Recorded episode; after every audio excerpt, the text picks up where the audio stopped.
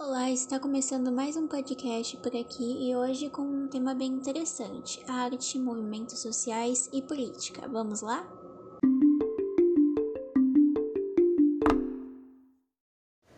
Bom, iremos começar falando um pouco sobre arte e política. Em linhas gerais, a relação entre o que a arte e a política têm em comum está baseada na liberdade de expressão. Ela é a tensão entre uma obra de arte e a busca pela sonhada beleza atemporal, fazendo de cada artista à sua época o grande elo entre estética e engajamento. A expressão arte e política diz respeito a todo tipo de possibilidades de interconexões da produção artística com os movimentos políticos. A expressão política da arte se refere às correntes políticas que se estabelecem dentro do campo da arte, definindo posições e poderes. Sim, Raíssa. É importante falar também sobre a arte e a consciência política. Mesmo com as mudanças inevitáveis da arte ao longo do tempo, ainda é fácil perceber certos traços que tiveram origem no século XIX. Um exemplo desses traços é a criação de charges políticas. Com esse recurso que demonstra bem o que a arte e a política têm em comum, começamos a notar melhor como podemos nos expressar e nos posicionar politicamente além, claro, de ser total consciência dela. Através dos primeiros chargistas da história, pudemos evidenciar por meio das ilustrações e textos como se fazia a crítica e a defesa desse ou daquele sistema político em vigor. Indiferente às experiências ideais partidaristas, a verdade é que esta arte foi ficando muito popular. Isso porque, além de estar presente em jornais e apresentar uma linha bem-humorada, o fácil acesso apresenta uma politização mais incisa no acesso às as notícias do cotidiano para toda a sociedade. Pois é, Isa. Agora irei falar sobre a política e as formas de arte. Entre as formas que revelam o que a arte e a política têm em comum, são vários os exemplos de manifestação artística. Eles podem traduzir tanto as situações do cotidiano quanto as relações de dominação e poder através de doutrinação por ideologias e organizações políticas. Alguns exemplos são música, cinema, literatura e teatro. Bom, mas nosso tema abrange também sobre movimentos sociais, que são ações coletivas mantidas por grupos organizados na sociedade que visam lutar por alguma causa social. Em geral, o grito levantado pelos movimentos sociais representa a voz de pessoas excluídas do processo, de, processo democrático que buscam ocupar os, os espaços de direito na sociedade. É isso aí, Lari.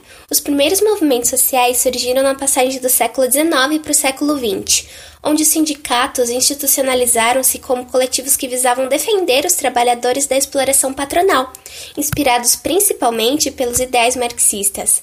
Nesse sentido, surgiu em vários cantos do mundo movimentos sociais em defesa dos trabalhadores, das classes sociais mais baixas e movimentos socialistas e anarquistas que visavam uma completa revolução e dissolução da ordem social capitalista. Exato, Mayumi. E esses movimentos promovem tanto a arte, política, cultura, através de eventos realizados pelo grupo, apresentações artísticas, espetáculos, oficinas práticas sendo gratuitas ou não, tentando enfatizar o que acreditam e o que o grupo quer melhorar na sociedade. Os coletivos tendem a estudar, debater e chegar em uma conclusão em suas reuniões diárias, principalmente quando se trata de política. A proposta trazida por esses grupos vai ao encontro dos princípios da sociedade, trazido na Constituição Federal. O coletivo ajuda não apenas a sociedade, mas também gestores públicos, dando ideias de melhorias, estudando como funcionam as políticas públicas, para que as soluções sejam eficazes. Correto, Mayra. Um fator que distingue os movimentos sociais e os outros atores do campo relacional de determinada política pública é os movimentos sociais que se inserem em conflitos relacionados não apenas à existência de propostas de políticas concorrentes, mas também de conflitos que envolvem a própria configuração institucional do subsistema e ideias mais gerais sobre a organização da vida social. Essa capacidade de acionar conflitos associados a formas de vida em sociedade distingue a atuação dos movimentos sociais de outras entidades ou organizações da sociedade civil, que estabelecem parceria com o Estado e recebem recursos para implementar política pública.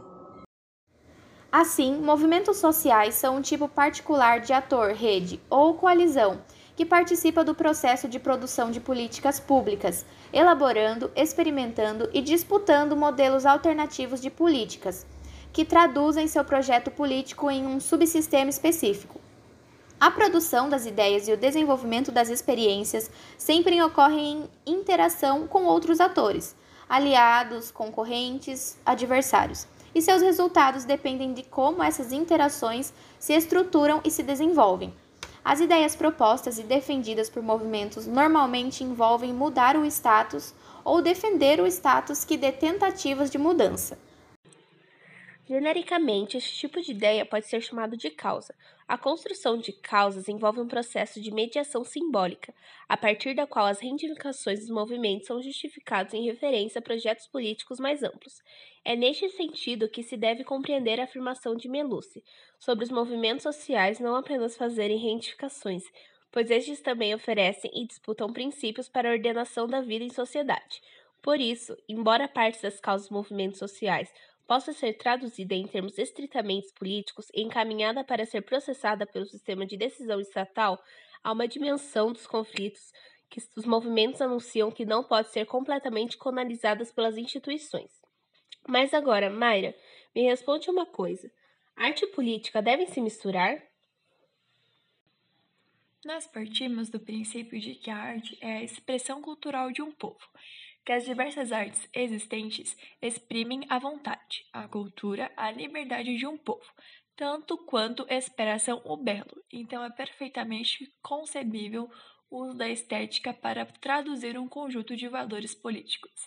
E nesse caso, nada mais natural do que a possibilidade de relacionar a arte e a política. Uma forma de arte como o teatro, música, a literatura, o cinema, a pintura podem trazer tanto situações comuns do cotidiano quanto relações de poder e dominação, ideologias, ideias, formas de organização políticas. São incontáveis os exemplos de manifestações políticas através do teatro, da música, da literatura, do cinema e até mesmo da poesia. Certo, pessoal? Agora, para o nosso podcast ficar ainda mais completo, vamos socializar uma entrevista que fizemos com o Movimento Social de Tatuí. O grupo se chama Movimento Popular Prax, onde fizemos a entrevista através de um forms com 10 perguntas que foram respondidas pela presidente do movimento, que se chama Maiara. A primeira pergunta foi a seguinte: quem faz parte do coletivo? E a resposta dada foi que pessoas interessadas na igualdade social, política e cultural para Tatuí participam do movimento. Bom, a segunda pergunta foi qual é a idade dos integrantes, e a resposta foi que eles têm participantes de todas as idades, desde os 16 anos até participantes com mais de 60 anos.